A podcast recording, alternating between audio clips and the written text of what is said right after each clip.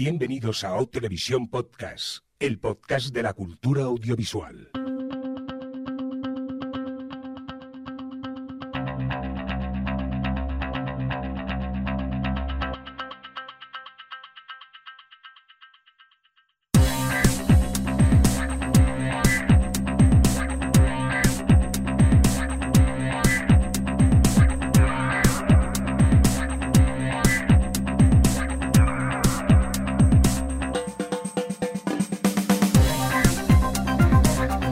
Bienvenidos bienvenidas a Televisión eh, Podcast, ese podcast quincenal que últimamente hacemos cada tres semanas más o menos y nada, en el cual nos dedicamos a hablar de televisión principalmente y a veces un poquito de cine. Edición la de hoy, esta 215, dicho en términos más televisivos, la S10E10. Vamos a saludar al equipo que tenemos ya por aquí.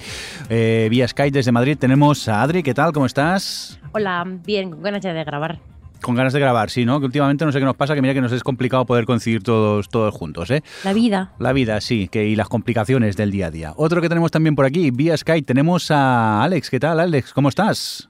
Bien, aquí para nosotros el tiempo es como cuando esperas el metro que te dice dos minutos y tarda ocho. Pues esto es cada 15 días y tardamos un mes. Pues sí, así estamos. Esperemos a ver si conseguimos recuperar ese ritmo quincenal que teníamos eh, hace unos cuantos podcasts. Y a mi lado, por cierto, aquí en Barcelona tengo a Javier Fresco, que está medio pachucho, así que tampoco me acerco mucho, que, que aún regala microbios. No, no, no, que estoy un poco griposo y bueno, me disculparéis si no hablo mucho en este programa. Pues la verdad es que no me llega la voz. Cualquier excusa buena, ¿eh? Para no trabajar, qué vergüenza. Calla que me sale el Lincoln. Pues nada, Javi, te dejamos aquí eh, en un rinconcico y, y, y luego nos comentas cositas que has visto y eso. Oye, ¿os parece ya si empezamos a hablar de, de televisión, por ejemplo? Que veo que tenemos noticias y, y tristes, ¿no, Alex? Pues sí, bueno, en, sí, podemos decir que tristes porque se ha anunciado oficialmente que la quinta temporada de Person of Interest sería la última. Esto era una noticia que realmente no pilla por sorpresa, porque en su momento cuando se renovó la serie se renovó solo por una tanda de 13 episodios y se dejó el se dejó su emisión para la mid-season, entonces ya veíamos venir que seguramente estos iban a ser los últimos. Pues ahora ya nos lo han confirmado y, y, nada, pues ya sabemos que estos serán los, los, últimos capítulos y esperemos que con que ya nos den un cierre de serie a la altura de lo que ha sido Person of Interest. Person of Interest fue una serie que empezó más que floja, excesivamente procedimental, con una trama de fondo interesante, pero que se centraba mucho en el caso de cada semana y con solo dos protagonistas. Eh, con el paso del tiempo fue ganando en personajes secundarios, el equipo de protagonistas empezó a, a, a, meter personajes dentro y a haber una química muy buena entre esos personajes. Además, la trama de fondo, toda muy sobre una, una máquina que era capaz de eso, de pensar y vigilar a todo el mundo, se fue haciendo más interesante y ganando más peso y la serie ganó entero, sobre todo a partir de la segunda temporada y la tercera.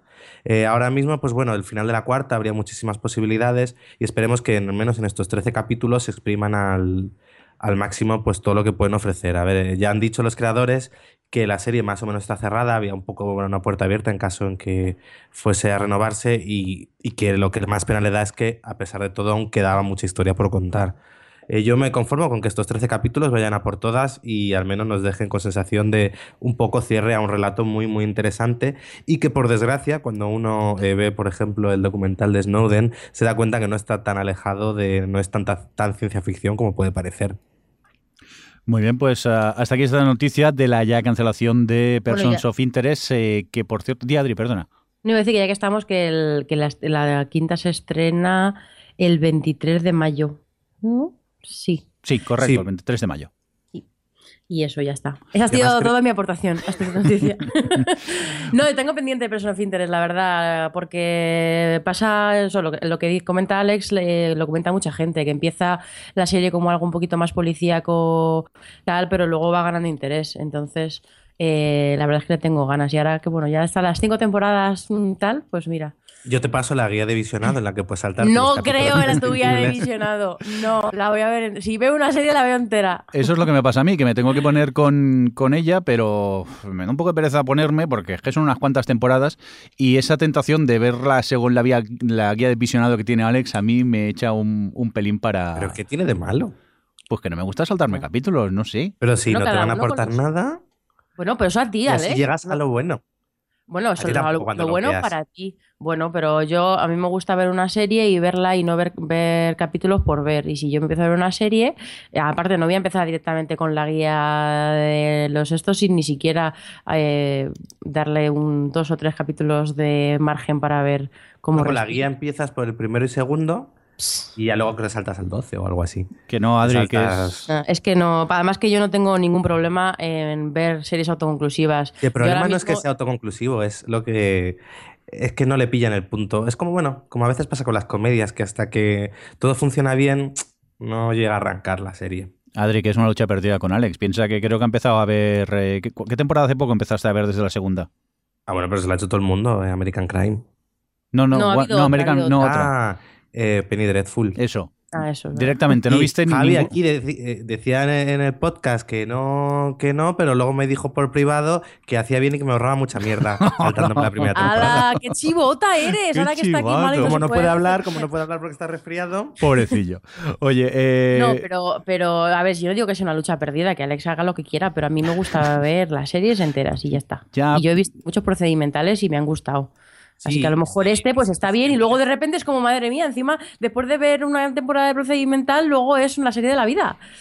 pues Los nada. procedimentales siempre, ¿eh? Y a mí me gusta cuando es procedimental, pero saben pero siempre hay un poquito detrás. Si el problema no es que sea procedimental, es que es un rollo. Ay, De Dios. procedimental yo no tengo nada en contra, de Closer me gusta. Oye, eh, por cierto, vamos a dejar ya el tema este Person of Interest y antes de continuar con, con más cosas, Adri, ¿por qué no saludamos al chat? Que se nos ha ido completamente la olla. Después de gritarles para que no se pusieran invitados y se cambiasen el nombre, va y se nos olvida decir quién está. Ala, cuéntanos. Cierto, ¿qué- que además nos han hecho caso, porque Sí, sí. tenemos por aquí, bueno, uy, hemos tenido a uno abandonado justo en este momento. Eh, tenemos a Pat8155, a Sento, a Sorchi, que nos ha quitado el paréntesis de cómo se pronuncia su nombre y durante un momento he dudado. A Uxama, a nombre cambiado, a el nombre deseado, Dame Débil y un invitado y una D. Un D, tenemos un D. Yo tengo por aquí di- dicho, dichoso karma, o dicho karma, Ah, mejor pero dicho. me sí. ha ido a mí. Ah, no, pues a mí todavía me parece. Ay, lo que tienen los chats de todo a 100 que instalamos en, en la web, que van un poco, un poco mal. Pero bueno. Oye, vamos a continuar con, con otra noticia, eh, en la cual va a ser un tema un poco complejo, ya que vamos a intentar hablar de, de un super spoiler, pero sin hacer eh, spoilers, o sea que no os asustéis. Eh, cuéntanos, eh, Alex, Pues vamos a hablar de lo de los 100 Sí. sin hablar de lo de los 100. lo que ocurrió en los 100. Y hasta aquí podemos hablar, como quien aquí. dice. No, Fin de la eh, noticia. Fin de la noticia. No, va- no vamos a hablar tanto de lo que ocurrió en los 100 porque la gente aún puede que no se haya puesto al día, aunque ya se haya emitido en España. Eh, y lo que queremos hablar es un poco como lo de los 100 ha enfurecido al fandom y cómo esto ha llevado a consecuencias incluso más allá de lo que es la propia serie. Y mm, como dato curioso era que tras ese evento polémico, el, por ejemplo, fue el Twitter del creador, perdió como, eh, creo que era el 12% de, de los seguidores que tenía, simplemente en, en un día, bueno, o en la semana siguiente a la emisión de ese episodio, y como, mm, pues eso, ya no solo fue críticas a lo sucedido, sino realmente llegó a haber una campaña en Twitter de destituir al, al productor ejecutivo para que pusiesen a otro, por la indignación de lo que había sucedido. Con- sí, Mm. con hashtags que se hicieron el, el- pues esto, ¿cómo se llama? Trending El topic. Trending topic y un montón de blogs y de tal, eh, de cierto tipo, bueno, en fin, da igual, de los y los foros y tal, estaba todo el mundo como en llamas. Y, y hubo un bajón de audiencia, aunque eso ya lo hemos comentado off the record, eh, que habrá que ver si realmente se mantiene y si realmente es significativo cuando se emita algún capítulo más, porque los tiene ha sufrido bajadas en, otras ocasiones. Pero mm, teniendo en cuenta que, que los 100 o de 100, como nos gusta llamarle aquí en el OTV, es una serie de what the cons- constantes, mm, ¿entendéis la, la reacción de, de los fans por, por lo que ha ocurrido? Yo es que lo veo un poco exagerado quizá, ¿no? Y más tratándose de la serie que se trata que, que no para de sorprenderte argumentalmente. Para mí siempre eh, es exagerada la reacción de los fans en cualquier cosa. Eso lo- para mí la referencia siempre será Perdidos Sí. eh, y aquellas frases de Perdidos seis años de mi vida, pero... Pero a ver, en, en este caso es que está, no, no lo podemos comentar muy a fondo porque sería un spoiler, pero en este, en este caso hay, está relacionado con un tema más también de eso, eh, como social. Y de un tipo de giros y de, y de trato a cierto tipo de personajes que hay habitualmente en las series y que, bueno, como hay mucha reivindicación y tal, pues de precisamente los 100 tenía personajes muy interesantes en ese aspecto y entonces, claro, pues eh, a la gente se siente aún más dolida cuando em, es algo que puede ser como una especie de antorcha, una especie de, símbolo dentro de lo que es ese universo. El que lo haya visto probablemente me entiende, pero tal. Entonces... Em, yo puedo entender que, se, que, la gente se sienta dolida, sobre todo por, y, dejo que lo explique Alex, porque ya no es una cuestión tanto de, de, lo que hace, de lo que pasa en la serie o no, sino de lo que puede, de lo que prometen o de lo que quieren vender la serie para intentar tener audiencia. ¿No, Alex? Sí, eso lo, lo, hablaba con, en Twitter con Mar Jaina, en, en Twitter, Jaina S barra S, que es muy, eh, bueno, de hecho es muy estudiosa sobre todo el fenómeno fan y, bueno, los fanfics y demás. Y hablaba mucho también del cuidado que hay que tener como creador cuando tú manejas a, manejas una serie que ya ha llegado a un punto ahora con todo este tema de que la televisión es algo social, que tú haces algo y al momento tienes una respuesta en internet, en Twitter, en foros, en, blogs, que ya no es un, a lo mejor ya la obra del creador no es algo que tú hagas eh, completamente separado del resto, algo completo, eh, no me sé la palabra, ah, algo estanco, sino que es algo que quieras o no tiene una reciprocidad con el público. Entonces es un poco también está el debate de hasta qué punto tienes que tener cuidado con ese público o si lo estás cultivando de una manera, no traicionarlo porque aquí yo creo que el problema es que el público no está, en parte, no ha sido tanto la sorpresa como que lo han sentido como una traición personal lo que sucede. Entonces es un poco, ¿hasta qué punto tú como creador tienes que ser honesto con ese público? Tienes que alimentar un poco, pues obviamente como creador y a la hora de generar una serie tienes que alimentar ahí, pues eso, las ganas en ese grupo de espectadores para que te sigan por una cosa u otra pero luego ten cuidado luego si lo vas a resolver de una forma que vaya a enfadar. Yo aún, aún recuerdo, bueno, esto a lo mejor, bueno, aún recuerdo otras series, como por ejemplo Buffy, que también se ha enfrentado, se enfrentó a eso eh, hace muchos años, cuando también sucede algo, algo muy gordo en, la sexta temporada. Y, es un poco el decir, ah, vale, ¿qué pasa? Un creador también tiene que cambiar su obra porque a los fans les guste mucho una cosa concreta y el creador no puede cambiar el destino de la obra porque los fans quieran pero luego, por otro lado, también decir, a ver, son los fans los que te ven. Entonces, ¿hasta qué punto está ahí esa interrelación de decir, eh, ¿qué hago? Eh, Josh Whedon eh, tenía una frase que decía, me hace mucha gracia, que era, decía, dale al espectador no lo que quiere, sino lo que necesita, que está un poco ahí de, tú por un lado quieres algo, pero no te voy a dar lo que tú quieres siempre, porque sino también al final te acabas aburriendo, te doy un relato muy convencional. Pero está un poco, eso es parte de la polémica, sin profundizar en, el, en lo... Oye, mira, lo hemos comentado bien. hemos comentado bien, sí, es una pena que no podamos profundizar un poco más. Pero, pero sí, yo creo que hasta queda claro un poco el tal. Desde luego, em, eh, lo que pasa también con los tienes, que es una de estas series que tienen un fandom muy, muy, muy entregado. Entonces esas al final son muy susceptibles de, susceptibles de tener este tipo de, problemas. Pero es, un poco también lo que ha comentado Jordi al principio, que yo que, es un tema más casi extra mm, ficción. es algo que que no tiene tan, o sea, aparte de todo lo que ha comentado Alex, es un enfado y una reacción que viene por cosas ajenas un poco a lo que es la serie, que es realmente, como, como ha dicho Jordi, es una serie que está constantemente teniendo giros, constantemente sorprendiendo, eh, constantemente llevando a los personajes y haciendo, tomando decisiones que te sorprenden. A mí, pues eso, cuando la empecé a ver, eh, porque me, empujasteis vosotros, eh, constantemente me sorprendía yendo por el camino que pensaba que no iba a ir porque me parecía el más complicado de, de coger y al final siempre lo hacía. Entonces, realmente ha sido fiel a sí misma en cuanto a la narrativa. Lo que pasa es que, claro, las implicaciones de todo esto entran en el terreno de todo lo que ha comentado Alex. Al final son muchas cosas las que están. Es difícil. Es difícil. ¿Y tú, ya que estamos, sin spoiler, a favor o en contra de lo que. a ver, yo estoy a favor. Lo que pasa es que yo estoy de acuerdo en que es, es un bad timing, ¿vale? Porque pasa una cosa que, lleva, que lleva mucho. O sea, una cosa que he admirado mucho la temporada es eh, lo fiel que es el creador a sí mismo en cuanto a que le gusta contar bien las cosas. Y hasta ahora eh, toda la serie ha ido en torno, ha, girado en torno a, pues, todos estos dilemas morales, todas estas decisiones en las que está, sobrevivir está por encima y todo lo que eso conlleva. Entonces, en esa temporada que va tanto de, así en abstracto, la guerra y todas las implicaciones, o más bien la guerra, cómo se puede cocer una guerra, eh, que al principio yo pensaba, joder, llevo, llevo 6-7 capítulos que están constantemente con lo mismo, pero en realidad es muy muy realista, bueno, es muy realista, es muy verosímil. Y, y dentro de ese juego y de esa evolución también estaba la evolución de eh, los personajes implicados en este evento que ocurre, esta cosa que ha pasado. Y han sido, lo han hecho con mucho cuidado, con mucho tiento, no, han, no lo han forzado. Me ha gustado mucho la evolución.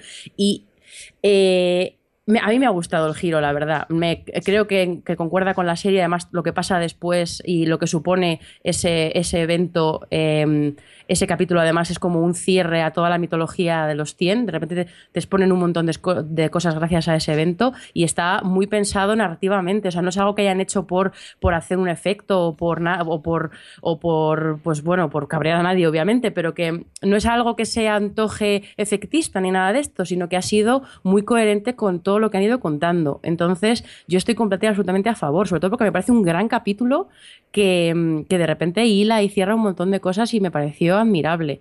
Así que yo estoy a favor, pero puedo entender que cierta parte del público se sienta ofendido por dos concretos hechos de cómo pasa y, después de lo que pasa. Pero claro, no lo puedo comentar porque eso sea, sí que sería su primer spoiler. Pues no.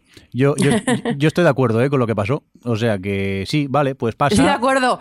Eh, eh, digo. A la mierda. No me refiero, vale, ha, pasado esto, pues muy bien, a ver hacia dónde va la serie. Y es lo que me gusta de 100, que es lo que comentaba, por ejemplo, aquí, dame de bien el chat. Eh, dice, lo bueno de los 100 es que sorprenden, y es verdad, continuamente te van sorprendiendo, y es lo que me gusta de ver los 100. Y entonces, vale, ha ocurrido esto, pues bien, ya está. Tampoco luego cuando vi que es la polémica que se había liado y tal, pues me sorprendió bastante el tema este. ¿Queréis seguir con este tema o continuamos con más noticias? Yo creo que podemos continuar. Pero voto por un especial los 100 al final de la temporada. Yo creo que me parece bien. podríamos hacer un podcast llamado Con Spoilers y hablamos tranquilamente con spoilers también. Decimos, hoy hablamos de tal serie y soltamos spoilers. ¿Qué os parece? Que nos sobra el tiempo de hacer podcast. Eso, eso. Me parece perfecto. Venga, pues una noticia muy rápida que salió, creo que ayer o antes de ayer simplemente, y es que vamos a tener eh, cuarta película finalmente de Indiana Jones. Eh, Jordi, quinta. No, no, cuarta, cuarta. Para mí, cuarta, cuarta película. Venga, una más aparte, vamos a tener la quinta película de Indiana Jones. Parece ser que para el próximo verano del, del 2019, Spielberg y Harrison Ford ya están confirmados para esa película. Parece ser que la dirigirá Steven Spielberg y Harrison Ford seguirá siendo el protagonista. Es decir, que no va a ser un, reboot, va a ser una quinta entrega. Vamos a continuar eh, viendo las aventuras de Indiana. El que no corre por el proyecto, por lo visto, es George Lucas, al que por eh, el momento no se le menciona en en ningún lado. Oye, mira. ¿Qué? no, eh, ¿qué, te iba a decir? Eh, ¿Hay ganas de, de, una quinta de Indiana Jones o con la cuarta dijiste yo aquí me planto? A ver. A ver. O sea, yo tengo dos, dos, dos vertientes de opinión. Qué miedo me da. Una es que Harrison Ford, la verdad es que estaba divertido en la cuarta de Indiana Jones porque abrazaban el hecho de que ya está mayor y entonces intentaba saltar de un coche a otro y como que ese medio se caía, o sea, como que abrazaban un poco la realidad de la situación. Pero ya, o sea, ya Harrison Ford ya, pasa, ya, se le, ya ha pasado el arroz para estar andando, eh, pegando saltitos y corriendo detrás de, de piedras gigantes. No sé yo si tal. Y luego, por supuesto, la Mira Cuarta me decepcionó bastante, entonces no tengo. Y mira que las Indiana Jones me gustan muchísimo y son unas películas que mucha gente recuerda como entretenidas y como cine así de aventurillas, pues que está bien y tal, pero es que son grandes películas con grandes guiones y súper bien dirigidas. Que además hace relativamente poco hicieron una de estas en El Fenómeno o alguno de estos que hicieron, pusieron todas las películas, o la 2 y la 3, o la 1 y la 2, bueno, da igual. Y las volví a ver y, y las redescubrí ya desde un punto de vista un poquito más en plan de, calidad y, muy bien, pero claro, es que esta ya no lo sé, no lo sé, no lo sé, o sea, no me genera ningún tipo de expectativa, la verdad. Tranquila, que luego va a empezar a llegar el marketing y hasta nos van a entrar ganas de ir a verla y, todo, que en eso Disney se le ocurre mucho a la hora de hacer marketing. Oye, pues eh, si os parece hacemos un alto en el camino que os vamos a hablar de una cosa muy interesante. O Televisión Podcast, el podcast de la cultura audiovisual. Pues hacemos un pequeño alto en el camino aquí en el OTV porque queremos hablar de un proyecto que nos parece muy interesante, que creemos que merece la pena que compartamos con vosotros y para ello lo que vamos a hacer es conectar eh, vía Skype con Suecia y hablaremos con un compañero podcaster que aparte pues de hacer su podcast haciendo el sueco, que posiblemente muchos de vosotros eh, conozcáis, se mete en más líos y se embarca en la realización de un documental y vamos a, preguntarle a ver eh, por qué se dedica a hacer esto. Daniel Aragay, ¿qué tal? ¿Cómo estás? Hola, ¿qué tal? Muy buenas. ¿Qué tal? ¿Cómo, cómo lo llevas? Eh, cuéntanos, que parece que te estás eh, metiendo en más líos y, y estás preparando Sí. un, un- un- en, en super líos. Es mi primer documental Sí, eh, que estoy haciendo. Mi primer. He hecho algún corto que otro, pocos, pero bueno, he hecho también algún vídeo musical. Pero ya hace como un par de años que me ronda la, la idea de hacer un documental sobre relacionada so- relacionado sobre el VIH. Eh, y tal como el VIH está, nos está eh, visitando, bueno, está aquí eh, con nosotros a día de hoy, no como los 80, 90, como muchas películas o documentales se están basando en los últimos años, sino dar una visión un poquito más optimista un- y actual, actual. ¿cómo le llamarás al documental? Mira, pues de momento, a no ser que haya cambios de última hora, el documental se va a llamar VIH al descubierto, tratando el estigma. Ese sería el lema, tratando el estigma. Se está, lo estoy filmando en inglés, aunque la semana pasada estuve, bueno, primero estuve como dos semanas en San Francisco, grabando eh, dos semanas, 14 días, grabé 15 entrevistas en total en esos días eh, y dos días me lo reservé solo para grabar la ciudad, eh, y para tener imágenes de, para poder enseñar. Cuando digo voy a, a San Francisco, pues enseño San Francisco. Había días que tenía tres entrevistas diarias. Y luego Barcelona, estuve la semana pasada y grabé tres entrevistas. Tres entrevistas más. Y la verdad es que muy bien. Todo parece que todo muy bien en el aspecto este de las entrevistas. El mes que viene me voy a Londres. Eh, y además, todos estos viajes eh, estoy en casa de amigos para que no me cueste ni un duro el alojamiento. Sí, bueno, ahorrando lo máximo que puedo y más. Sí, porque, a ver, eh, tú acabas de abrir una campaña de Kickstarter para financiar el documental, pero lo bueno en el caso Sí. es que tú ya llevas casi 10 horas grabadas de material. Sí, sí, llevo más de 10 horas a día de hoy. Ya te digo, después de Londres, eh, seguro que ah, consigo ya 12 horas grabadas de, de material. Y claro, esto de momento lo has ido pagando de tu bolsillo. Sí, sí, todo esto lo he ido pagando de mi bolsillo. Es más, tengo deudas, porque, por ejemplo, cuando estuve en San Francisco, estuve con un cámara que estuvo tres días conmigo. Me dijo, mira, de momento yo no te cobro ahora, eh, pero bueno, cuando consigas financiación, pues me tendrías que pagar los servicios que, que yo te he facilitado. Y cada día de rodaje eran mil dólares. Más el ayudante, 200 do- dólares, son 1.200 dólares por día de rodaje y además mirando precios me lo ha hecho un precio súper barato porque la cámara que está usando eh, es una Sony no sé qué 55 ahora no recuerdo exactamente el modelo pero solo la cámara sin contar el objetivo cuesta entre 40 y 50 mil dólares la cámara y él venía con todo el material increíble. Él ha hecho un montón de documentales como cámara eh, a- por todo el mundo. En Suecia, ha estado en Sudáfrica, ha estado en Asia. Eh, es un tío que sabe, sabe y eh, lo he tenido co- conmigo, no todos los días, porque claro, eh, me- se hubiera ido un dineral el- el- el- y además estaba pagando todo de mi, de mi bolsillo.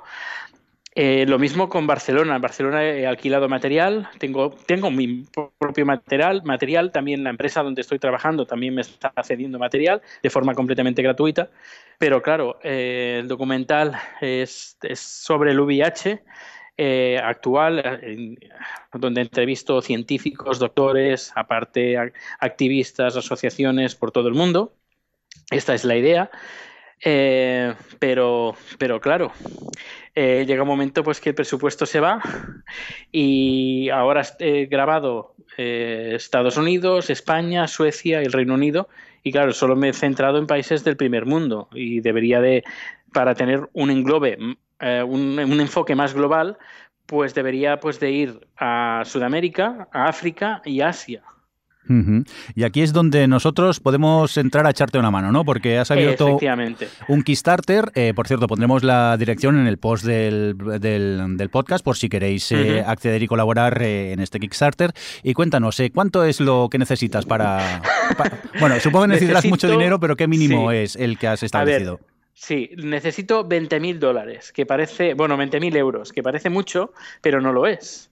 Eh, porque ya 3.600 dólares ya tengo que pagar al, al, hombre que me grabó.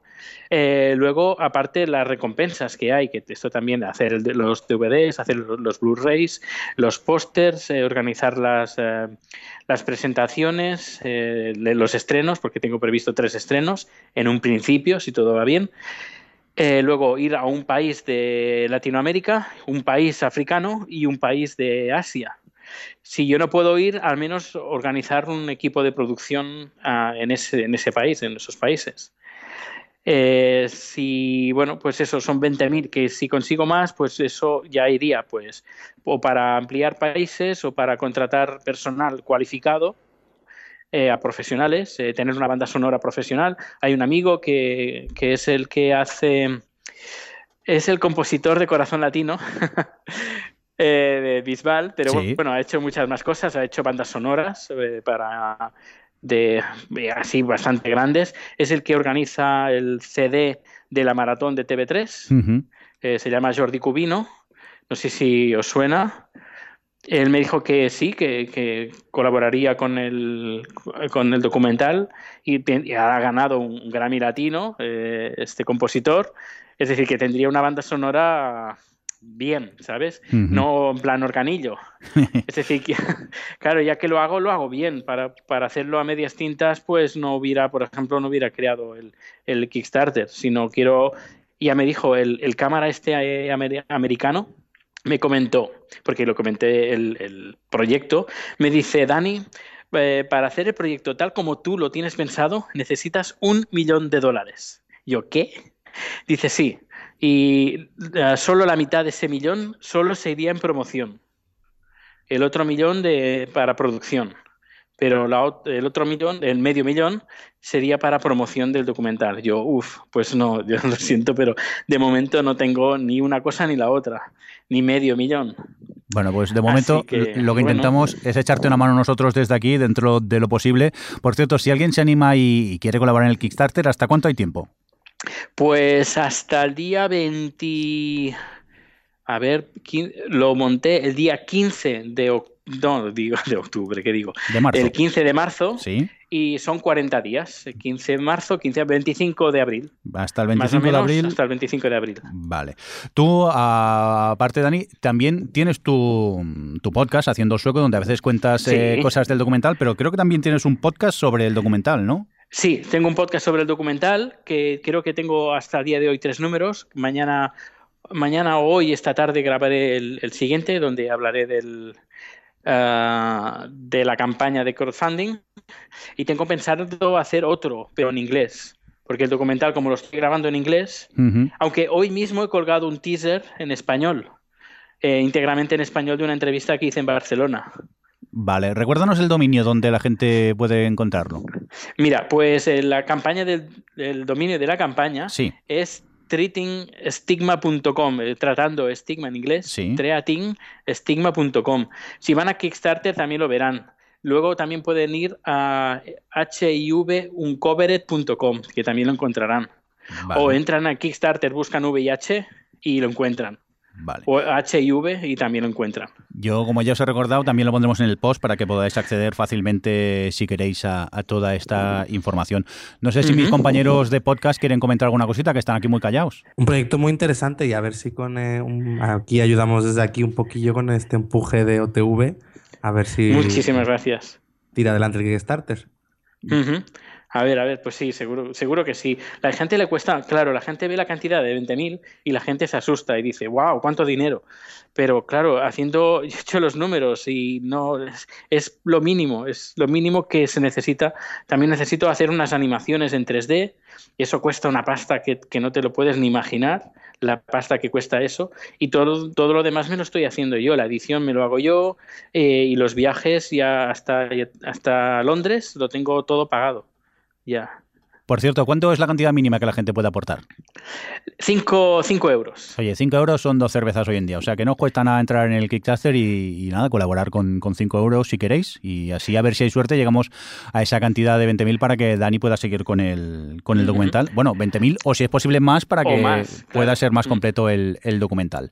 Claro, hay una cosa que, mucha gente se hace un lío con el tema del crowdfunding, es que dice yo pago 5, 10 o 30 o 50, los que sea. Y, pero luego, si no se hace el proyecto, ¿qué, qué, pasa con ese dinero?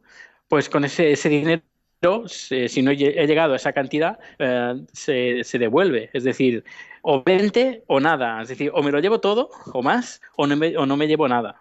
Sí, es como... gente, es tal y como funciona el, perdón, tenemos un poco de lío hoy con el Skype, ¿no? Lo que comentaba es cómo funciona eh, Kickstarter o páginas también como podría ser Berkami. Tú eh, das el dinero, pero si no se llega a la cantidad pedida, el dinero ni se te cobra directamente ni se te quita de, tu cuenta. O sea que no hay problema por, por eso.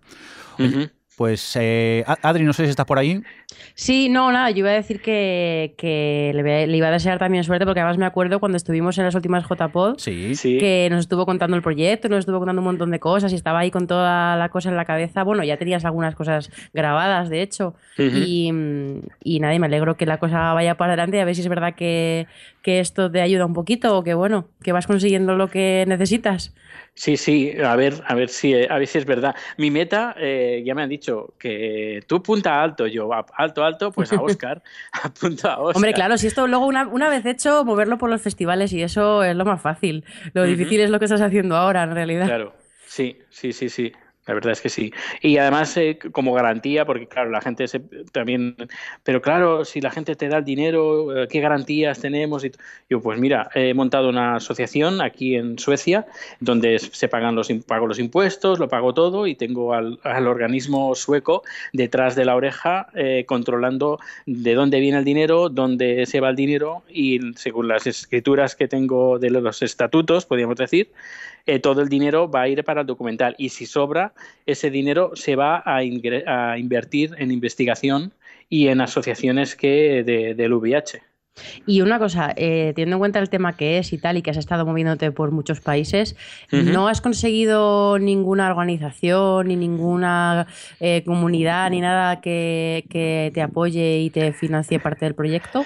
Estoy en ello, estoy eh, precisamente estoy en ello. Hace dos días que monté la campaña, así que justo estoy empezando y, pero claro, el problema es que ya tengo, tengo un, a un asesor que me dice, Dani, si lo bueno sería alcanzar el 30% en la primera semana, porque si la gente no ve movimiento, la gente no se anima.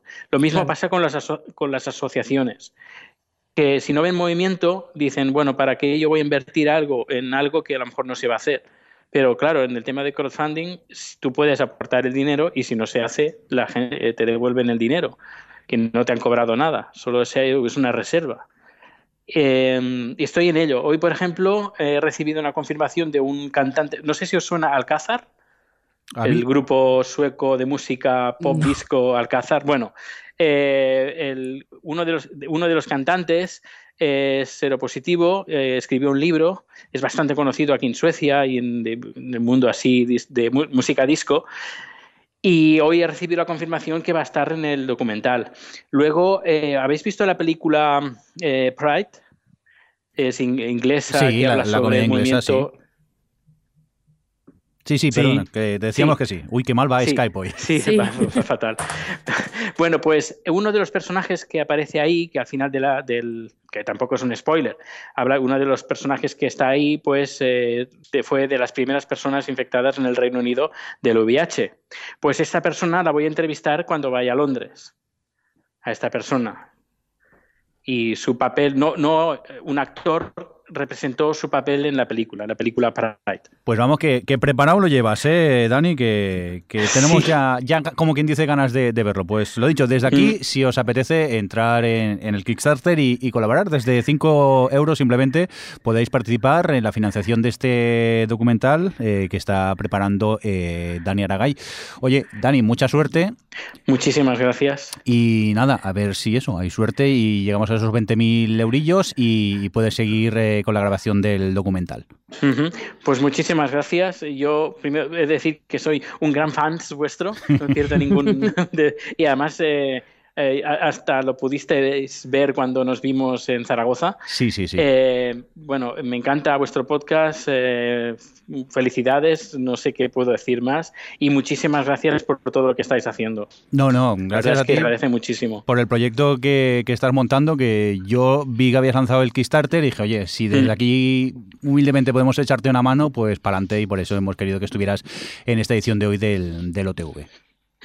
Pues muchísimas gracias, de verdad. A ti, venga, un abrazo, hasta luego. Un abrazo, gracias. Hasta luego. Hasta luego. Chao.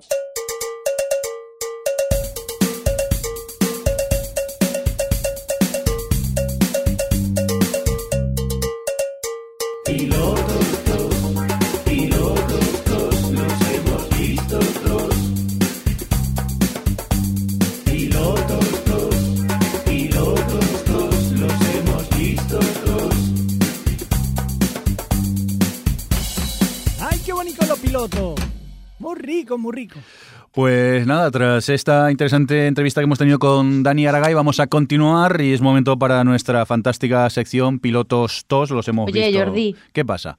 que yo solo quería expresar sí, qué miedo me das. que esto de los pilotos, por una parte estamos siendo fieles a nuestro gran indicativo, pero por el otro se nos está yendo un poco de la mano lo de los pilotos TOS, ¿eh? Totalmente. yo creo que esto va a haber que llamar O pilotos, no OTV. Pues a este paso casi, ¿eh? porque últimamente, si os fijáis, eh, apenas tenemos noticias y tenemos. ¿Hoy cuántos tenemos? Uno, dos, tres, cuatro, cinco, Es cierto que seis, vivimos en un mundo en el que se hacen 400 series al año. Y Esto- vosotros os veis los 400 pilotos. Jordi sí, yo me veo 200 como mucho. yo la mitad. Pero Jordi es que se los ve todos, el tío. En estas tres semanas hemos visto eh, nueve cosas, creo, en total. No, y el problema es que yo no me los veo todos, que es que tampoco me da tiempo a verlos todos. Sí No, hombre, claro, por que el supuesto. ritmo de no, pero también yo creo que también tiene ¿eh? que ver que, que últimamente, como también grabamos cada dos, tres semanas, lo de las noticias se queda un poco ahí. Y también lo de las noticias es que, como, comentamos todo por Twitter y tal, y demás, al final, de comentar que se han cancelado, o a lo mejor comentar lo de Person If Interest porque nos gusta mucho, o lo que sea, o lo de los tiempos porque ha habido polémica, pero, pero así noticias como dábamos antes ya no damos nunca. No, damos poquitas, pero sí que es verdad que quizá Sí, es. me pregunto si los oyentes lo echarán de menos.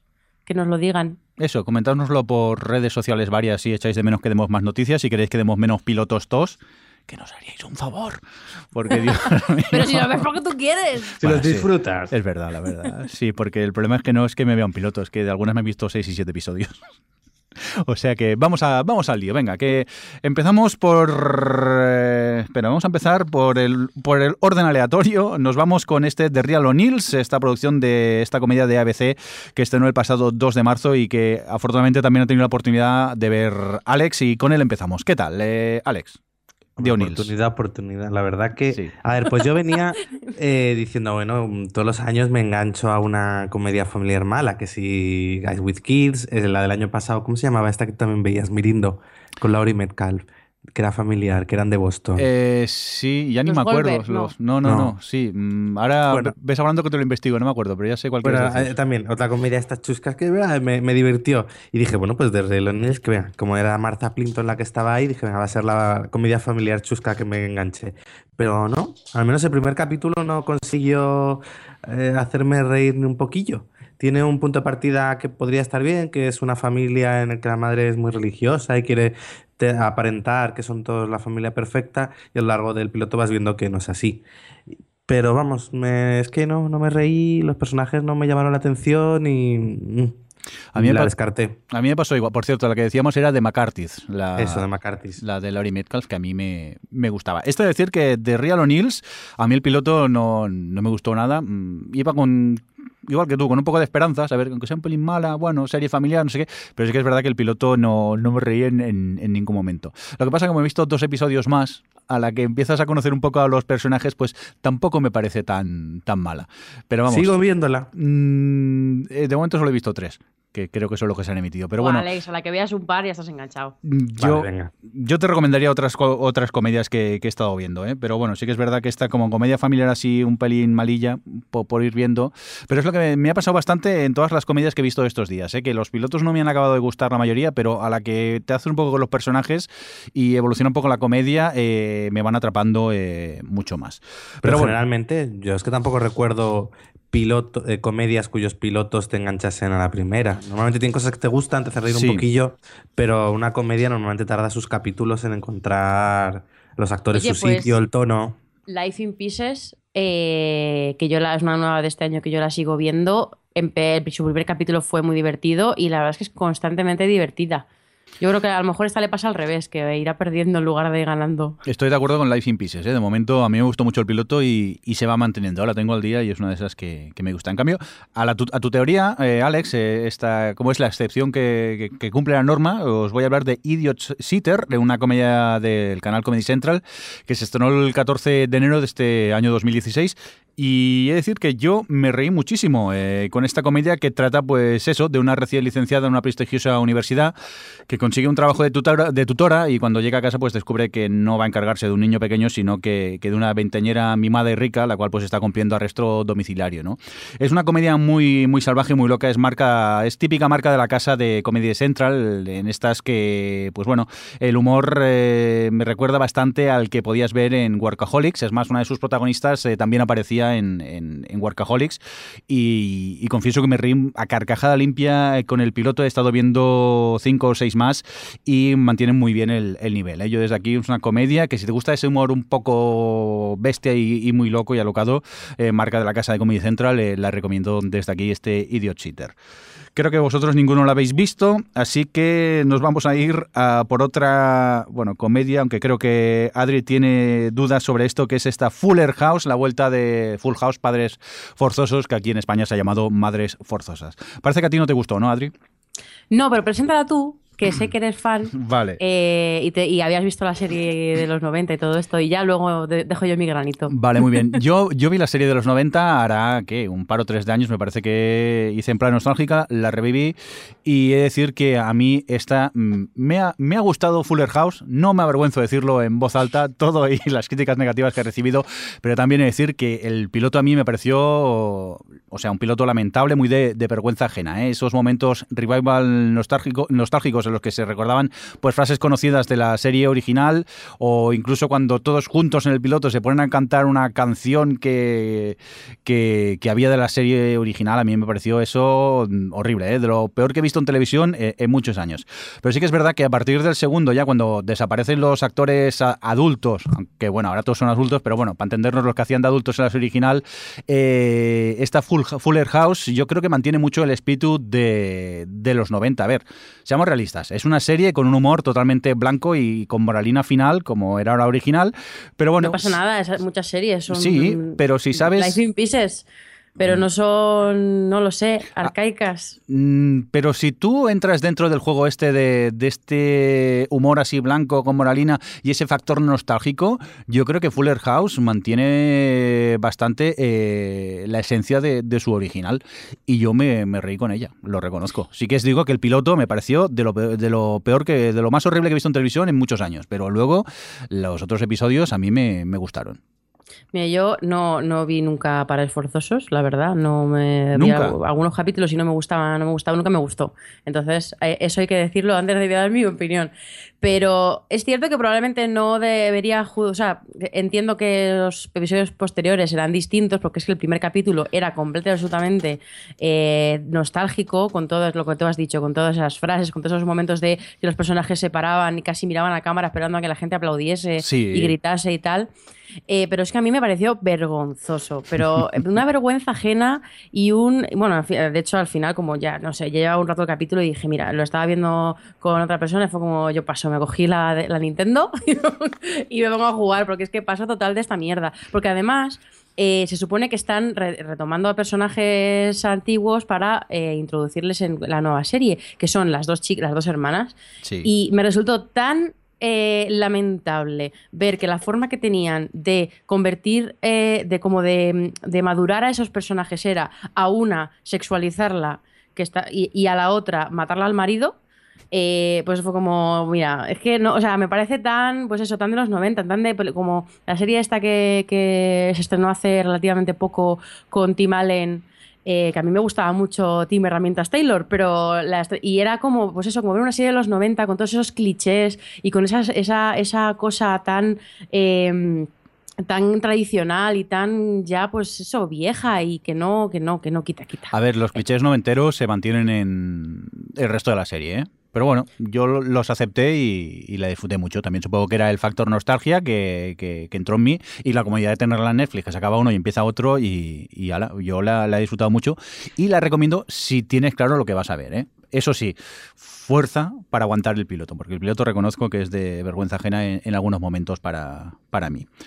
Oye, vamos a continuar con más cositas. Si os parece, rápidamente un- os hablo de Teachers, esta serie del canal TV que se estrenó el pasado 13 de enero, el cual pues sigue el día a día de seis profesoras en, una escuela.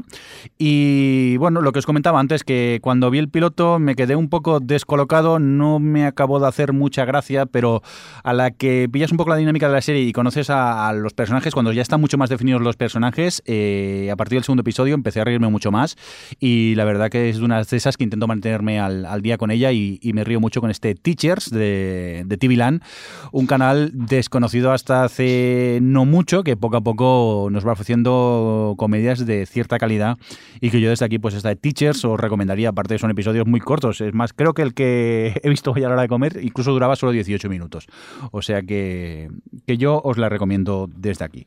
Vamos a ver más cositas, Adri, vamos, empezamos eh, con The Family, estreno del 3 de marzo en la ABC, cuéntanos un poquito de, qué va esta serie. Bueno, pues The Family es, una, es un dramón de ABC que está centrado en una familia que hace mucho tiempo eh, el hijo pequeño desapareció. Y bueno, pues en la, en la actualidad está. Joan Allen es la protagonista, bueno, la protagonista, la madre de familia, pero vamos, es como el personaje así más destacado eh, cuando, cuando hablamos del niño. Y, y es, una, es una política republicana que además está, está en medio de una campaña y tal. Y justo en ese momento aparece un chaval, no me acuerdo muy bien si era, porque lo vi hace tiempo ya, en una, no sé si es directamente en la comisaría de policía o tal. Bueno, el caso es que Bueno, aparece un a- niño. aparece por la carretera caminando y llega hasta la comisaría Eso. de policía. Y le recogen y, dice ser el hijo desaparecido de esta familia. Entonces, pues bueno, el- claro, esto afecta mucho a la campaña de ella, afecta mucho a la familia, obviamente. Y por ahí está un poco la nota discordante de la familia, es el hijo pequeño, que por, o sea, el hijo mayor, que por cierto es, es Zach Guilford, que es el que hacía de, o sea, el personaje del el hijo en Friday Night Lights, que a mí me gustaba mucho su personaje, que es el que como que da en ese primer capítulo una, una como un el, el giro de aquí detrás de esto hay algo raro, ¿no? Detrás de esta desaparición y de esta reaparición y de tal hay algo raro. Además que bueno, la madre se presenta como un personaje como muy manipulador y como muy, bueno, en fin, que creo que el, a mí me, o sea, ya entrando en la opinión, a mí me gustó bastante el primer capítulo de The Family. Creo que es muy, eh, que consigue muy bien presentarte a toda la familia y a la dinámica y el papel que tiene cada uno dentro de la familia, que por supuesto se va a ver eh, cambiado por la llegada del chaval, pero, pero, y, pero también, sin contarte nada en realidad, consigue que, que, que que veas que ahí hay algo raro, que, que tiene muchos secretos y que la cosa se va, probablemente se vaya a ir desvelando poco a poco y los- el reparto estaba muy bien. Me gustó, la verdad, mucho en todos los aspectos. Tengo miedo, bueno, de hecho no he seguido viéndola, no sé si se han metido algún capítulo más aparte del primero, pero debería esperarme porque la audiencia ha sido muy mala y... Se han ah, bueno, una emitido cosa que tres, se me Adri. decir... Sí. ¿Eh? Se han emitido tres. Tres, vale. Mm. Una cosa que se me había decir es que para el que haya visto El Impostor, de Imposter, el, este, el documental este que iba sobre el chico francés, bueno, da igual, el documental, eh, se podría decir que está muy inspirado, en- bueno, al final lo, lo que he contado es eso, es el punto de partida de- también del documental. Eh, Y eso, y bueno, a mí, a mí me ha gustado, lo- pero lo, lo que estaba diciendo, que voy a esperarme un poco a ver cómo evoluciona el tema de audiencias y, y sobre todo qué dice la gente sobre el final, para ver si tiene final, final cerrado, porque fijo que la van a cancelar. Y, y antes de meterme en ello, como tengo tantas cosas que ver, pues prefiero, prefiero ser cautelosa. Yo he A ti, visto- Jordi, no te ha convencido tanto, ¿no? No, yo he visto tres episodios y Ah. a mí no me ha atrapado tanto. Es que el, el problema que mm, la premisa esta que me recuerda mucho a, a, a The Imposter, vale, intentas eh, olvidarte del, del documental y dices, a ver, estoy viendo ficción, a ver lo que me cuentan. Lo que pasa que eh, el aspecto, el thriller, la manera que tienen de contarlo, a mí me está costando, no me acaba de, de atrapar Pero es mucho. más familiar, ¿no? Que thriller. Bueno, claro, yo es que Es he que, un capítulo. a ver, el, el piloto a mí me pareció incluso hasta un pelín cul- culebronesco en algunos momentos, ¿eh? Luego ya en los segundos quizá no, no tanto, pero eh, yo quizá me imaginaba la serie esta más como un thriller y no lo es tanto y no me está atrapando tanto. También digo que he visto tres, que y, y sí que te deja Bueno, con ganas. tres ya, sí, ¿eh? que, que te deja con ganas cuando acaba de, de seguir viendo, porque es eso. Juegan con ese juego de. mm, bueno, como era en el documental de, Imposter, el- el- ¿es, ¿es el hijo o no es el hijo realmente? ¿O qué, qué está pasando aquí? ¿no? Que hay como algo, algo turbio. Y van jugando con, con esto. Y, y bueno, mm, me deja con ganas de ver más, pero no la he disfrutado tanto como tú en este aspecto. ¿eh, Adri, me parece un pelín eh, tipicorra en ese aspecto.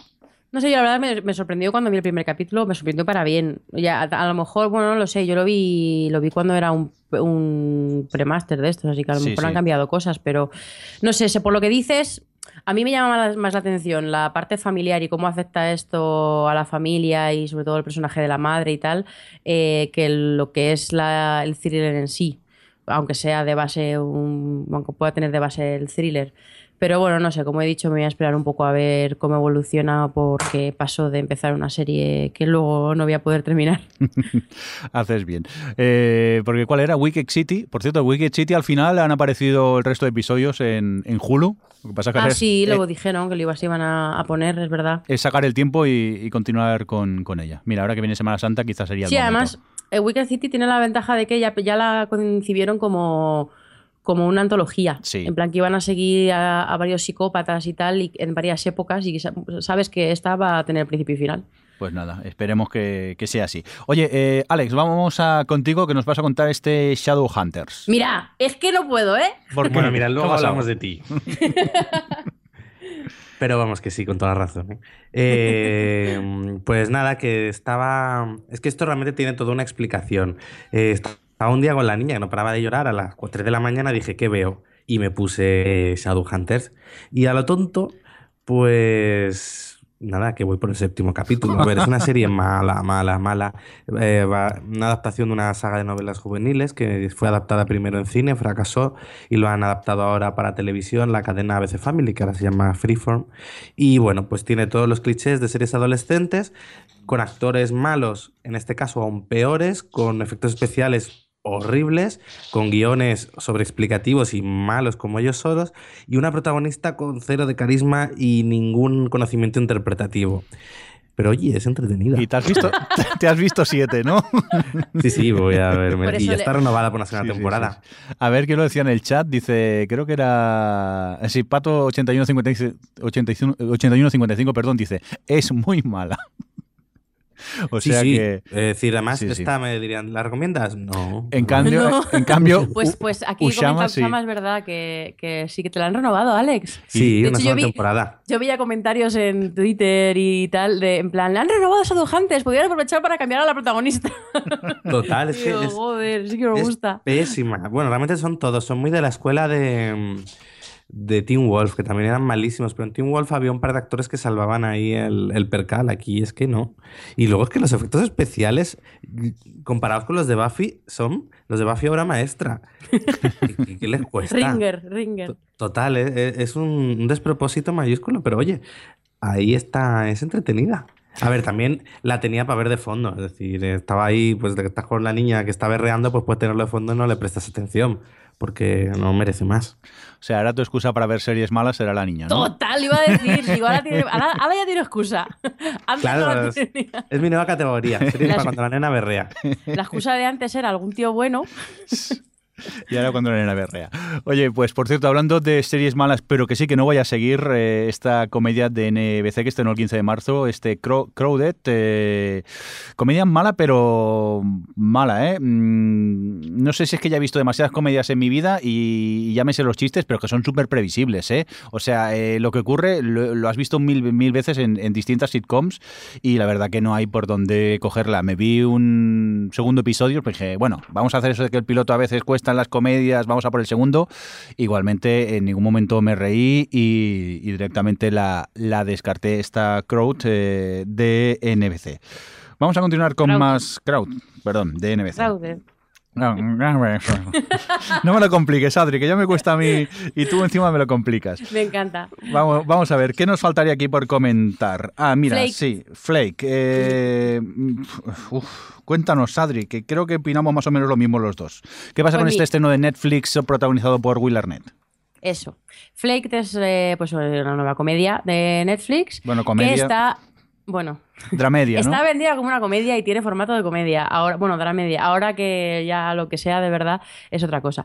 Pero está creada y protagonizada por Will Arnett y también está el otro creador es eh, Mitch Hurtzer, que es el de Arrested Development, Sí. que los dos trabajaron juntos en aquella serie que a mí personalmente me gustaba mucho. Las tres primeras temporadas, la cuarta que precisamente eh, también nos trajo Netflix me pareció el horror. Y, mm, y vale, bueno, es difícil decir de qué va esta serie, porque Will Arnett eh, interpreta a un tío que está en. forma parte de ahí un grupo de, mm, de rehabilitación de alcoholismo.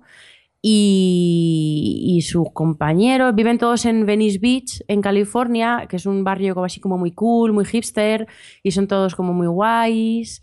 Y para ahí pasan las chicas, que son meros objetos y fantasías sexuales de los protagonistas masculinos de la serie. Y entonces, pues nada, este chico va por ahí en bici de un lado a otro. Entonces, Qué yo he visto. Qué bien visto definida capítulos. la serie, es verdad. Sí, a ver, he visto tres capítulos de la serie y tengo un conflicto interno. Y es que eh, la veo y no, no sé qué me quiere contar. Porque es, es muy, es una serie con, una, con unos aires muy de cine indie, ¿no? De simplemente del día a día, como muy slice of life, en plan de ver los pormenores del día a día y lo que eso supone en la asistencia. Normalmente muy el típico de madurez y estas cosas. Y tiene como esos aires, pero en realidad eh, los guiones y el personaje, la forma, la forma que tienen de perfilar a los personajes, eh, no está nada afinado. Y no estás. Yo me he sentado a ver tres capítulos y todavía no sé qué me quieren contar o qué tipo de personaje es este, más allá de un tío completamente eh, despreciable. Bueno, tampoco despreciable, me, da- me pro- me provoca indiferencia, no me resulta nada llamativo. Y aún así. La voy a seguir viendo, porque tengo. o ¿No sea, ves? ti- ¿Me entiendes? No, ya, no, pero es porque no me parece mala. O sea, no, no es en plan, "Madi- madre mía, que mediocre, que tal. Es que tiene algo, tiene alguna una especie de chispa. Yo no sé si es por el ambiente o qué es. Que Recuerdo que así viste Hemlock Grove entera. No, pero Hemlock Grove es distinto, porque Hemlock Grove es cierto que yo no sabía qué me, qué- de qué iba la serie, porque no sabía hacia dónde iba la historia de los tres chavales, pero lo que era en el día a día, los- la historia que había entre los tres y las transformaciones que tenía, el rollo fantástico que había y tal, sí que me atrapaba y me atrapaba mucho, sobre todo visualmente. O sea, yo sabía por qué, estaba, por qué seguía viendo Hemlock Grove, a pesar de que no sabía hacia dónde iba la historia. Pero es que esta no sé, porque la sigo. no sé qué hay, qué tiene que me ha, que me ha hecho ver el segundo y que me ha hecho ver hace un rato el tercero. Y voy a ver el cuarto. Y además he estado leyendo cosas, porque ya es como, mira, como me da igual, tengo, tenía curiosidad. He estado leyendo artículos y tal, y comentan que luego eh, hay algunos giros y. Al final y mejora, ¿no? no, no, no, no, no mejora. Todo lo contrario, en plan, que hay, hay giros con respecto al personaje de la chica y luego hay más giros todavía, y que, y- pero que sigue siendo un desastre que no puedes dejar de mirar. Entonces tengo mucha curiosidad. Por aquí. Pero esto es una serie que digo, Netflix, o sea, quiero decir, me parece tan, tan insulsa que Yo creo que es muy. Le han dado a Will Arnett esto de que le habrá dicho a mí hacer una serie. Y le habrá dado la serie entregada. Y sería como, bueno, pues nada, la vamos a poner. Si total, ya, claro, no lo sé. pues tenemos 50 series al año. Yo he de decir que, que no he sufrido el efecto Netflix ese de binge-watchear la, la serie de un tirón. Mm, Veo un episodio, me quedo como a ti aquello de, mm, pues muy bien, se ha acabado. Y, y, y, no me entran ganas. de- O sea, me dejan un poco de ganas de ver otro, pero no ese mismo día. Si eso ya al día siguiente me veo otro y al día siguiente la dosifico mucho. Y es eso, todavía no sé muy bien hacia dónde va. Estoy como tú, solo he visto tres episodios. Y, pero hay algo que me deja con ganas de. No sé si es por a ver qué narices ocurre, necesito saber qué pasa, por eso quiero ver más. Pero mm, que que no, no sé, es una serie un poco muy tranquila toda. Por aquí, por Sí. cierto, Ictioscopio pregunta que tiene pinta de ser como Bogdan Hosman, pero en imagen real. mm, Sí, le iba a decir. Al principio lo pensé en el primer capítulo, digo, joder, es, es es lo mismo, porque es un tío, bueno, en este caso sería ya si Bojack Horseman quisiera de verdad. Eh, bueno, de- bueno es un- iba a decir un spoiler del final del primer capítulo de Flick, pero bueno, da igual.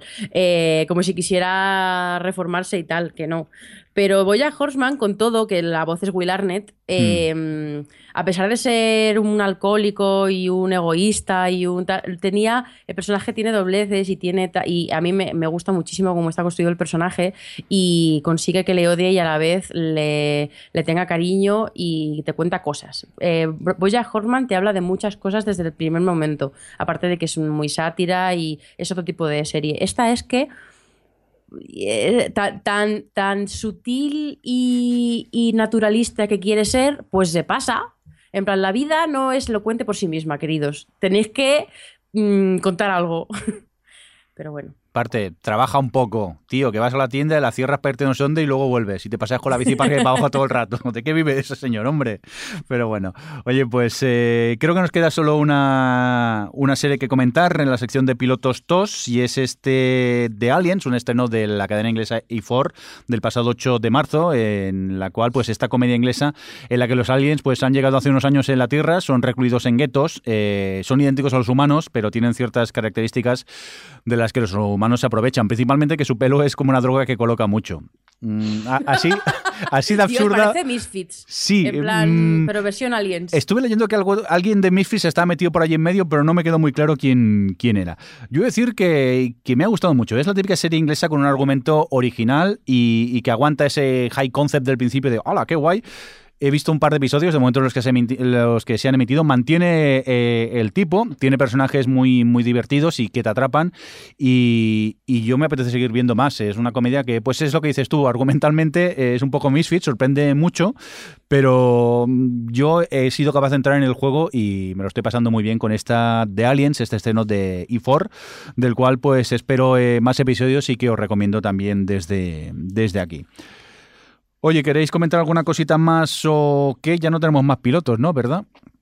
¿Te parecen pocos? Pues espera, dejadme retroceder en el chat porque cuando hablábamos de, de la serie que tanto le gusta a Alex, esta Shadow Hunters, han aparecido aquí otras eh, categorías, a ver si lo encuentro, que en una U- Ushama decía que era serie para, eh, para planchar. eh, sí, efectivamente. Voy a reconocer que yo voy al día con ella porque es ideal para tener de fondo mientras cocino o friego. Y, y Serie me- para fregar, Sí, que, sí. que te mueves por la casa, ya es lo Sí, más. sí, sí. Eso también es reconocer que yo lo tengo cuando voy cocinando, patada a la tele, la tengo así de lateral y voy viendo cosas así un poco de, de, de. Pero sí, una nueva categoría, series para cocinar o, o para planchar.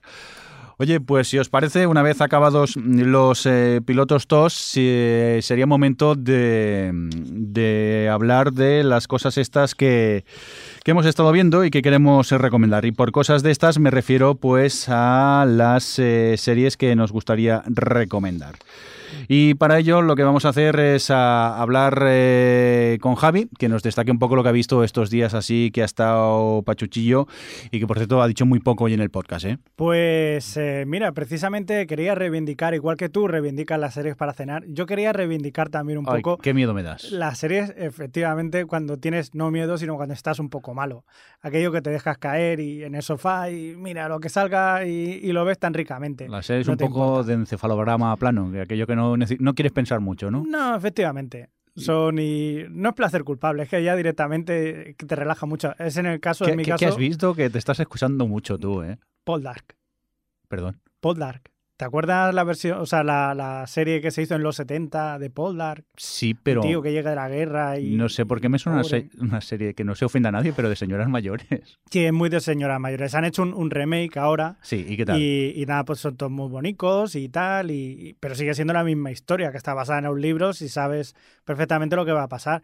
Pero por eso mismo, porque como sé lo que va a pasar, pues me da igual. O sea, tampoco me, me llama mucho la atención, pero eso sí, me lo paso muy bien viendo los escenarios que tienen allí, que es muy bonito y me relaja mucho. Y, y, es eso, que es muy para señoras, pero me sienta muy bien. A ver, entonces tú, si conociendo el tipo de serie que es, ¿tú crees que a la gente le puede gustar? No. No. No. Directamente, aunque les gusten este tipo de series, ¿no? Ah, bueno, si te gustan este tipo de series, igual sí, pero vamos, que. A ti no, a ti simplemente. Que no, no.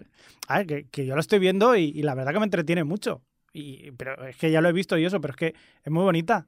Bueno, pues nada, aquí quedaba la, la recomendación de, de, Javi, que creo que aparte de eso has tenido la oportunidad de, de ir a un estreno también. Sí, sí, sí, también. Ya como me he encontrado un poquito mejor, he ido, fui al preestreno de Cloverfield 10 Line o Lane 10 Cloverfield Line, bueno, la de la calle Cloverfield 10. Y, y bueno, pues, eh, pues bueno, bueno, pues eh, hay que decir que es una producción de JJ. Uy, ya, ya, entonces yo ya no sé si, no... si, fiarme mucho de, de, tu opinión. Bueno.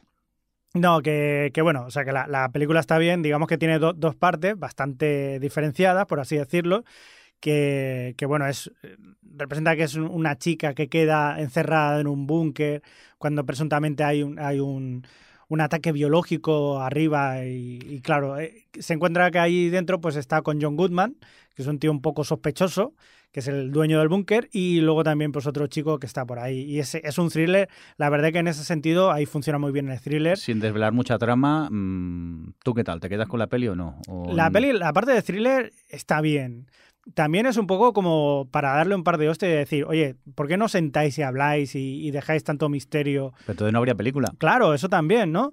Lo que pasa es que luego el final ya es un despiporre que dices, madre mía, madre mía. Pero bueno, eso ya es un caso, lo veis vosotros y, y decidís.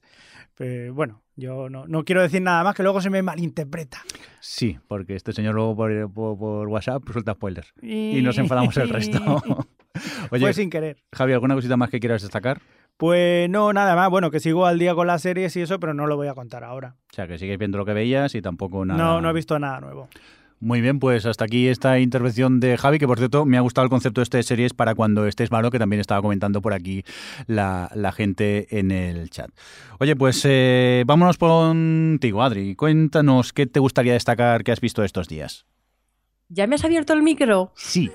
¿Que estaba hablando? Ah, pero no me he dado cuenta y lo había cerrado. Yo iba a decir que, que, yo me acuerdo cuando una vez pasé una gripe ahí en plan terrible, fue cuando me vi Bones y vi como cuatro temporadas. En plan, porque estuve una semana en la cama y me vi cuatro temporadas de Bones y fue cuando me enganché a Bones. Luego vi, creo que la quinta al, al día y, la, y en la sexta la dejé porque me aburría. Era los 40 grados de fiebre que comentan por aquí en, sí, en, sí, en el chat, que a veces el problema de ver series con fiebre que luego no te acuerdas de haberlas visto, que esto también puede ser. Depende de lo cascao que estés. Pero bueno. Puede ser, pero bueno, han cumplido su función. Sí, sí, el entretenerte, que es lo principal. Series de esas que no haya que pensar mucho. Cuéntame, aparte de, de, de Bones, eh, en tus tiempos de, de estar con gripe, ¿qué más has podido ver esta, esta semana que quieras destacar? Bueno, estas tres semanas. Bueno, pues viendo que tengo en común cosas con vosotros, voy a saltar directamente a The Night Manager. Sí. Porque tú lo comentaste aquí, que habías visto el primer capítulo en su momento. Sí, he visto cuatro el infiltrado. ya. Sí. Y me puse con ella y estoy, estoy al día, además la voy siguiendo en cuanto casi cuando se emite me la pongo porque me está gustando un montón. Engancha, me, ¿eh? Engancha mucho y sorprende porque eh, yo, la, yo la quiero recomendar porque es una serie de espías para mí eh, muy poco al uso. Porque a pesar de que está basado en una novela de, que, que del tipo de James Bond y que es un poco ese rollo tal, el desarrollo en, en la serie es está tan enfocado a. O sea, es tan intimista en realidad que sorprende porque avanza muy poco en cada capítulo. Yo creo que es el primero el que, el que pasa muchas cosas muy rápido porque tiene que llegar al punto en el que como que reclutan, entre comillas, a, al The Night Manager, al infiltrado.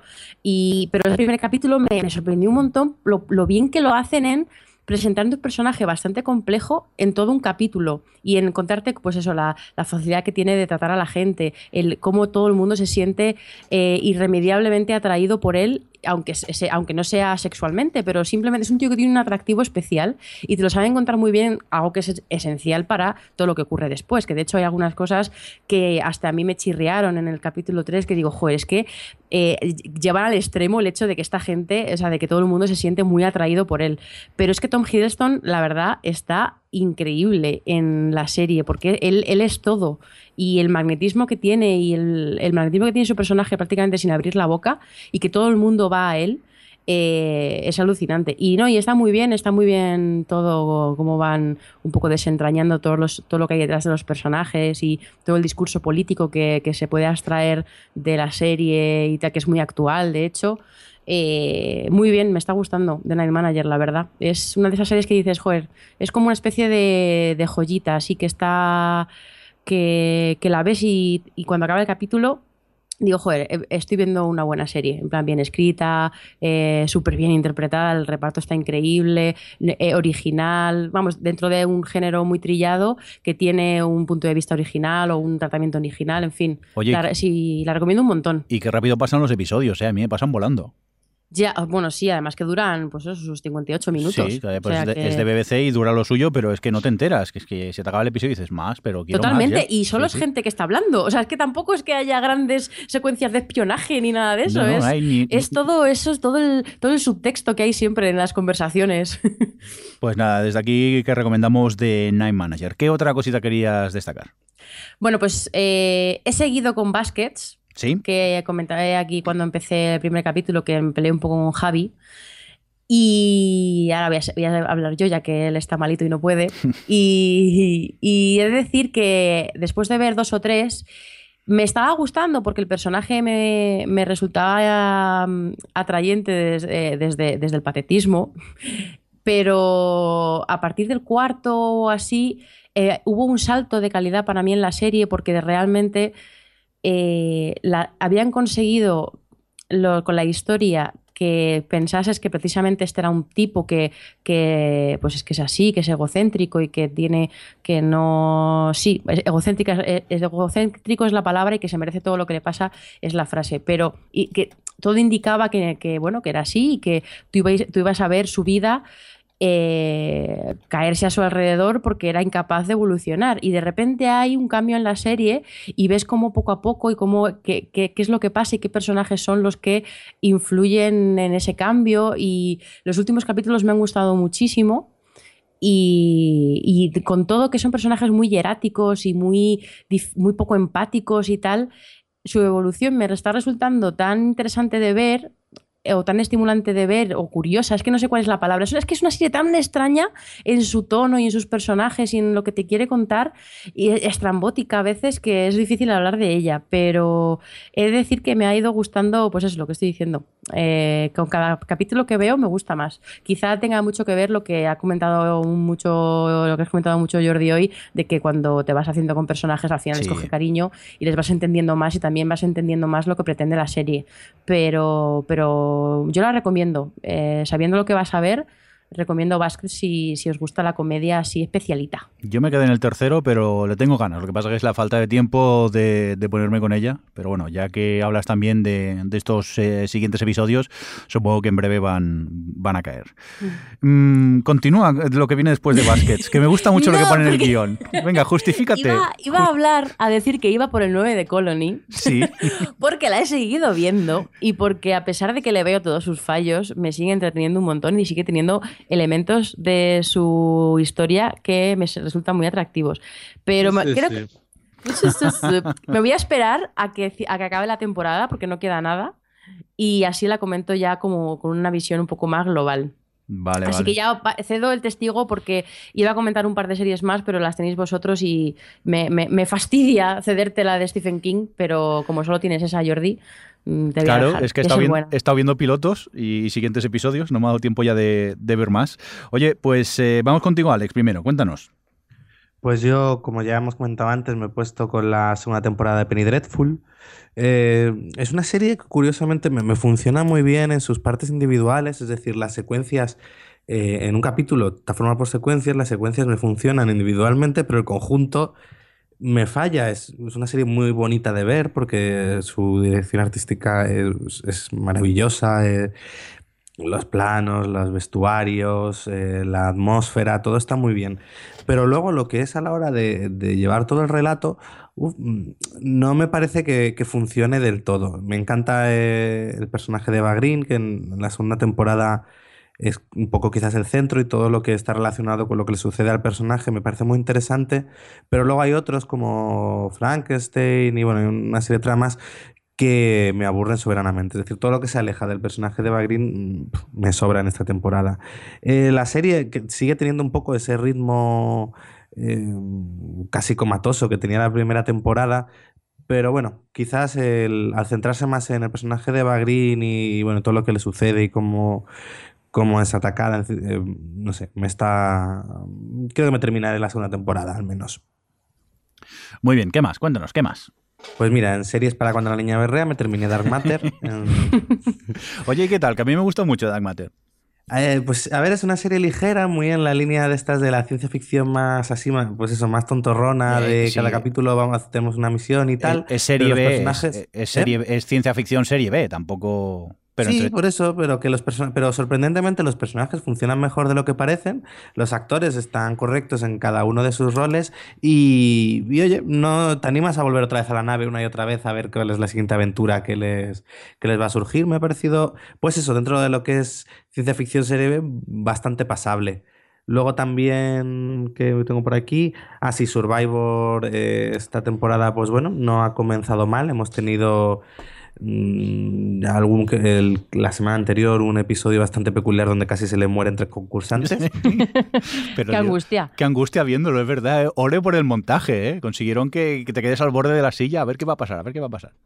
Sí, ¿eh? fue bastante... De repente cae uno, luego otro, luego otro era como, a ver, mm, una cosa que los expulséis y otra cosa que los matéis. Pero vamos, eh, está interesante la temporada por ahora, habrá que ver cómo avanza. Y, bueno, y luego hablar, como no, de American Crime, la segunda temporada, que cerró la semana pasada ya con su segunda tanda de 10 capítulos. Y nada, yo por un lado decir que me ha parecido maravillosa, que me voy a animar a ver la primera temporada que en su momento cuando Adri la puso tan alto en su top del año dije, va, qué exagerada es. Y ahora pues puede ser que tengas razón. Y nada, Dios mío, lloro. Borra esto, ¿eh? Adri, se ha grabado, tranquila, te, lo vamos a enmarcar esto, no te preocupes. Gracias. Y nada, y ya aprovechar para comentarla, decir que me ha parecido espectacular, me ha encantado mucho la forma en la que ha tenido eh, de plantear una situación muy compleja y en todo momento evitar hacer un juicio sobre cualquiera de los personajes. Bueno, más que juicio, eh, mm, ser maniquea en el sentido de esto es bueno y esto es malo. Ha expuesto cada uno de los puntos de vista, incluso aquellos que tú podrías decir más reprobables o, más, o menos comprensibles, al final te mete una maraña de una situación muy compleja en la que cada personaje tiene sentido que piense como piensa y actúe como actúa. Entonces al final tú tampoco te puedes posicionar, bueno, puedes posicionarte, pero no porque la serie te diga posicionarte de esta forma o de esta otra. Cada uno tiene sus justificaciones, cada personaje em, actúa como actúa porque cree que debe hacerlo de esa forma y, me ha gustado mucho. Eh, ha tenido capítulos realmente sobrecogedores, eh, momentos muy buenos, como creo recordar el, ballet que hay, no sé si en el capítulo eh, quinto sexto, una pieza de baile que además está grabada en un plano secuencia y que refleja muy bien lo que está sucediendo en ese momento en la serie. Ha tenido decisiones muy arriesgadas, como hay un capítulo que se intercalan testimonios reales, un poco haciendo paralelismo con lo que sucede en la serie, algo que podría haber salido fatal pero por el tratamiento que se le, está dando, se le da al tema en la serie encaja muy bien. Y luego, eh, pues también alabar las interpretaciones de todos, que los, los actores más adultos como Felicity Hartman o bueno, no me sale el resto de nombres, pero bueno, están todos muy bien, pero también los jóvenes han sabido mantener el nivel que exigían sus papeles. Yo decir que mm, enamorada acaba la segunda temporada. Si no la habéis visto, desde aquí no tardéis. Y si queréis ver, no habéis visto tampoco la primera temporada, empezar por la segunda y luego veis la primera. No hay problema porque no tienen continuidad ninguna. Adri, ¿tú opinas lo mismo o qué? Sí, yo es que Alex ha hablado muy bien. suscribo, suscribo todo lo que ha dicho. Realmente lo que caracteriza a American Crime eh, y que yo, pues eso, obviamente también recomiendo la primera temporada, es precisamente eso que decía él, el tema de los diferentes puntos de vista y cómo los aborda y cómo se acerca al tema eh, sin ningún tipo de posicionamiento y eso, cómo, tú eres capaz de buscar argumentos y eh, justificaciones y para algunos pueden ser excusas o no em, para, todo, para todo lo que ocurre y para todos los comportamientos que tienen que bueno, en algunos momentos, bueno, quiero decir que pasan cosas muy fuertes en la serie. Y luego también, bueno, aparte del, del tema visual, que ya lo hemos comentado yo creo aquí alguna otra vez cuando Alex empezó con la segunda temporada, que es un tratamiento, o sea, que es un estilo muy autoral y muy destacable porque nunca pone el foco en nada que sea secundario en ese momento.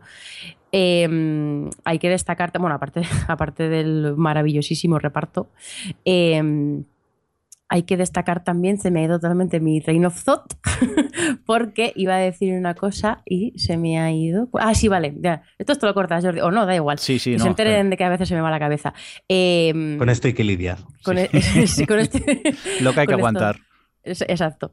Eh, esos personajes, porque precisamente lo hablaba ayer con Alex Off de Record, que, que a mí me, me encanta cómo eh, los personajes son complejos hasta el extremo, al igual que lo es el tema que está tratando.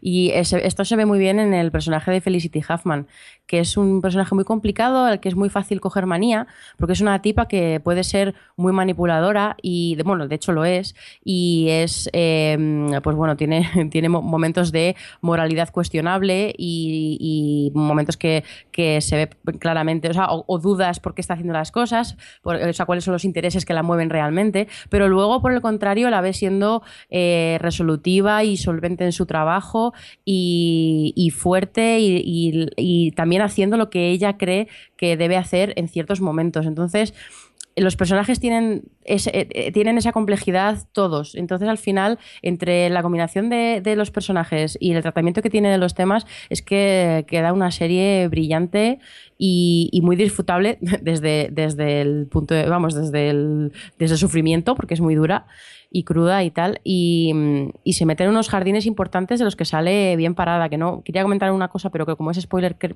eh, mejor no lo hago, pero, pero encuentra justificación para las cosas más deplorables. Y, o, o- o encuentra, vamos, o la sabe Bueno, mostrar. Las Más que justi- justif- No, bueno, más que Te muestra justificar- el motivo. Claro, más que justificar, sí, no, más que justificar, te muestra el motivo y luego te enseña cómo todo el mundo es capaz, hay mil excusas para cualquier cosa. Y al final esta, esta serie es de lo que va, de que hay mil explicaciones, hay miles de puntos de vista eh, detrás de un evento tan chungo como un abuso sexual, que es con el que arrancada la serie, o lo que sucede hacia el final, un punto de giro que hay eh, tremendo que no voy a contar, que es algo también muy, muy de actualidad y tal, y, y es algo terrible, pero que también tiene sus muchos puntos de vista de todos los personajes implicados. Entonces, bueno. Eh, yo American Crime para mí es una de las mejores series en, to- en plan globales de to- en todos los aspectos que he visto en los últimos años sin ninguna duda. Así que ahora por la primera. Muy Yo bien. sí. Lo que pasa que es que a mí me da miedo la temática. Eso es como un poco depresivo, ¿eh? No sé yo lo si- es, ya, lo ya, es, pero Pero si has visto The Leftovers, Cla- sí. Sí. vale, vale. No sé, no sé. Ya me lo, me lo- me lo plantearé, pero habláis también de ella que, que dan ganas de, de verla. Bueno, yo os quiero hablar de 11 22 63, que ya hablamos en el pasado podcast, ya la comentó Adri. Y yo simplemente quiero decir que estoy súper enganchado. Llevo visto cinco episodios, que son los que se han emitido hasta ahora. Y la verdad que este thriller así futurista de viajes en el tiempo, en el cual. eh, Bueno, si eres futurista. bueno, futurista echando para atrás, perdón, me, me he equivocado, no quería decir futurista. Este thriller de viajes en el tiempo en el que Jane Franco, pues eh, el personaje de Jane Franco tiene que, salvar a, a Kennedy de que no muera asesinado, eh, me tiene muy, muy enganchado. Sí que es verdad que me preocupa un poco mm, el final. Me da un poco de pánico a ver el final qué es lo que va a pasar. Pero de momento el viaje, lo que me están contando de, de lo visto me está, me está gustando mucho. No sé, Adri, si tú estás al día ya con la serie. Sí, yo la sigo, la sigo al día. Eh, aldísima. Sí.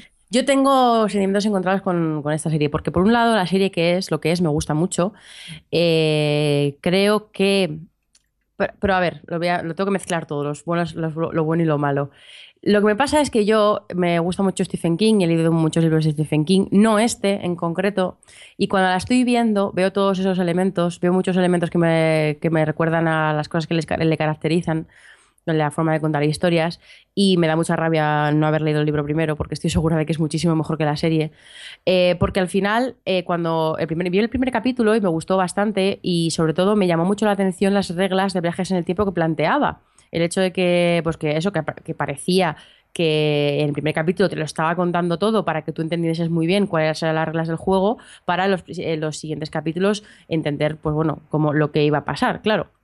Y, y eh, con el paso de los capítulos ha quedado claro que no, ha quedado claro que ese primer capítulo sirve para que tú entiendas por qué nunca vuelve al presente. Y al final es una historia muy centrada, o sea, eh, totalmente, eh, que se desarrolla completamente en el pasado y que, mm, que, va más un poco sobre, sobre, sobre la sociedad en ese momento, sobre los personajes, sobre la evolución de este chico, vamos, cómo ese, esa sociedad hace que el protagonista evolucione y la presión que tiene, bueno, en fin, al final es una cosa más de personajes y de esa época que de viajes en el tiempo. Que no pasa nada, es la serie que es y es la historia que es, pero supongo que eh, me sentí un poco decepcionada con porque me había gustado mucho el, en concreto una de las reglas que planteaban em, con lo de los viajes en el tiempo. Y.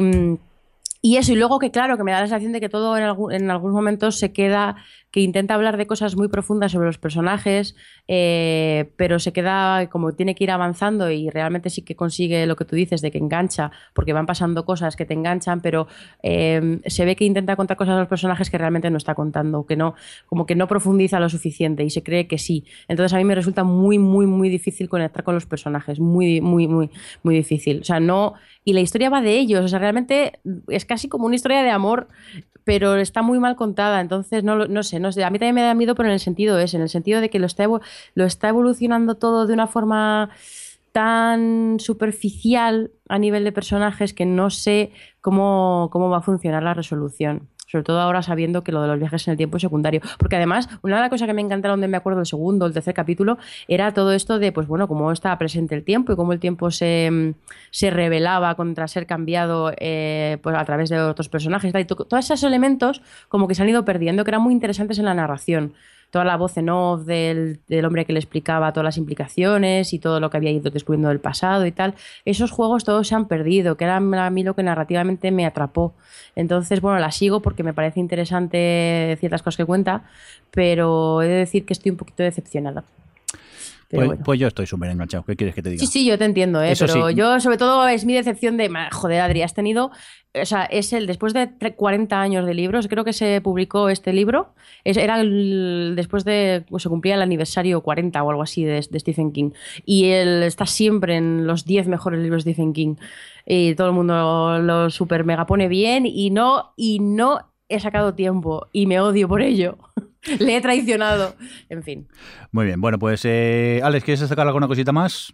No, hasta ahí. Muy bien, pues si os parece vamos a ir despidiéndonos que, ya toca, ¿eh? que ya llevamos como siempre un buen rato de, programa. Pues eh, nada, como siempre, eh, Adri, muchas gracias por estar por ahí. De nada. Pues gracias a ti, gracias a ti. También te, para ti, Alex, muchas gracias por estar por ahí. Pues muchas de nada. Muchas de nada. Y bueno, pues también damos las gracias a Javi, que hoy lo hemos tenido pachuchillo y, muy calladico. Muchas gracias. Y nada, que nos vemos pasada Semana Santa. Vale, Aprovecha el tiempo y, ve series o algo. Sí, es lo que pienso hacer, lo que hago normalmente. Tumbarme en el sofá, ver series y, y ya está. Pues lo dicho, aprovechemos el tiempo que llega Semana Santa estos días, a ver si así recuperamos un poco las series y nos ponemos un poco al día, que esto es un sin vivir de, de, tanta serie que. ¡Que empieza Daredevil! ¡Que está Daredevil 2! Venga, pues venga, aquí se acaba el podcast que hay que ir a ver Daredevil. un cordial saludo también de quien nos acompañó con vosotros, el señor Meindo. Hasta luego. Adiós. O Televisión Podcast, el podcast de la cultura audiovisual.